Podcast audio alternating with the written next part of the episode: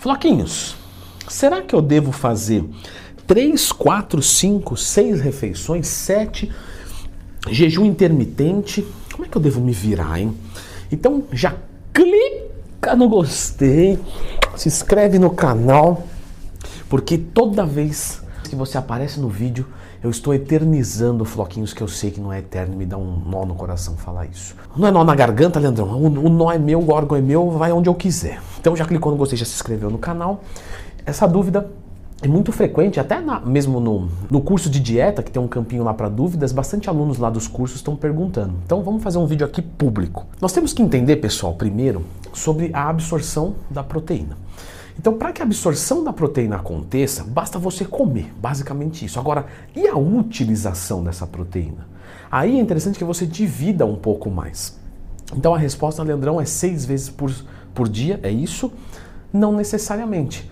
Porque para você conseguir a proteína seja absorvida e utilizada, você se comer uma quantidade alta, você precisa de um tempo de digestão maior, maior não é isso, tem que demorar mais a digestão para cair mais devagar no intestino, para cair mais devagar na corrente sanguínea, para todos os mecanismos conseguir funcionar e utilizar aquela proteína. Ou seja, você pode comer três vezes por dia se você tiver um conhecimento de deixar essa proteína de digestão mais lenta. Então, você não vai usar o whey, muito whey, você pode usar um pouquinho. Mas no geral você vai usar proteína sólida, vou comer clara de ovo, ovo inteiro. Ovo inteiro não aumenta colesterol? Só procurar lendo Twin mais tema que eu já expliquei sobre isso aqui. Vou comer carne vermelha, etc. Junto eu vou misturar feijão, lentilha, que é baixíssimo índice glicêmico, fibroso, colocar uma colher de azeite para dar gordura. E aí, claro, se você dividir em três vezes por dia, tranquilo. Lógico que respeitando o intervalo. Não adianta você comer três vezes por dia, a como, dali duas horas de novo, dali duas horas de novo. Não. Você tenta dividir mais ou menos a cada 8, 7 horas uma refeição. Se você coloca quatro vezes por dia, por exemplo, sempre espaçando, tá? Então como é que eu espaço isso, Neno? A primeira, logo que você acorda, né? Ali tipo uma hora quando você acorda, duas no máximo, e a outra uma, duas horas antes de você ir dormir. E aí as outras duas no meio. Se é três, aqui. Se é cinco, a gente divide, e assim sucessivamente. Mas quando acorda, antes de dormir, e o resto no meio, mais ou menos com intervalo equivalente.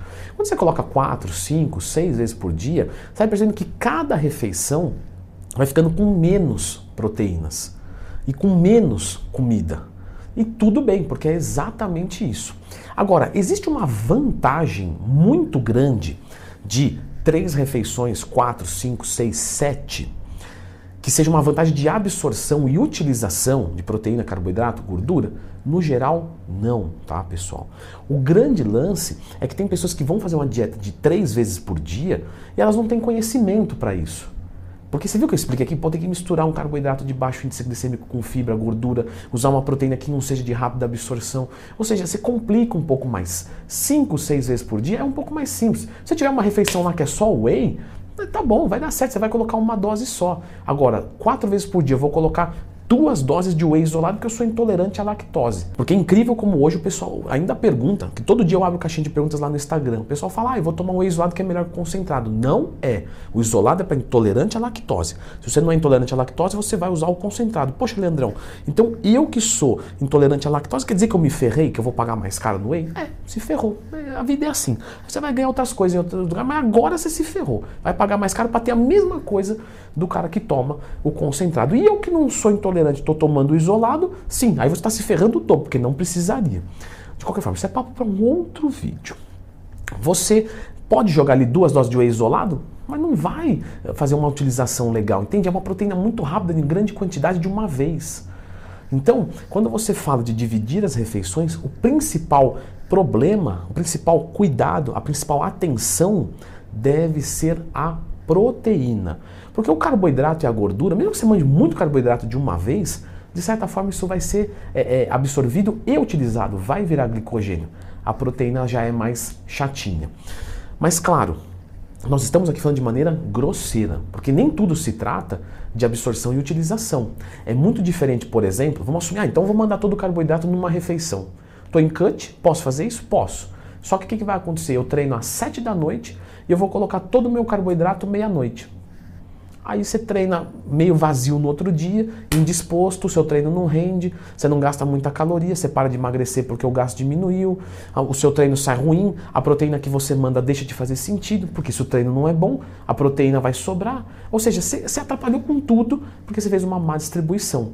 Então, é importante sim a distribuição de proteína, carboidrato e gordura. Só que, por que a gente fala às vezes assim, ó, vamos fazer o seguinte, o que importa é o que você come até o final do dia. Porque para quem não tem nada, metade é o dobro. Isso é a base. Se você não fizer isso, se você não comer os alimentos certos por dia, a distribuição já não importa mais. Essa é a primeira preocupação. Tá comendo tudo, beleza, agora nós vamos pensar com inteligência. Estou fazendo cut, eu vou jogar mais carboidrato no meu pré-treino porque eu vou me sentir melhor com isso. Ok? Então a gente vai fazendo as distribuições e vai escalonando a dieta, aumentando os níveis de requinte. Mas de qualquer forma, 3, 4, 5, 6 vezes por dia vão dar os mesmos resultados se você aplicar bons conhecimentos nutricionais para que você consiga processar toda essa comida. E o jejum intermitente, Leandrão? Eu posso fazer um período, aí eu queimo gordura e anabolizo. Galera, eu vou deixar então aqui um vídeo só sobre o jejum intermitente para vocês entenderem algumas das estratégias para quem que é bom, para quem que ele vai servir e se ele realmente é eficiente para o ganho de massa muscular e perda de gordura corporal.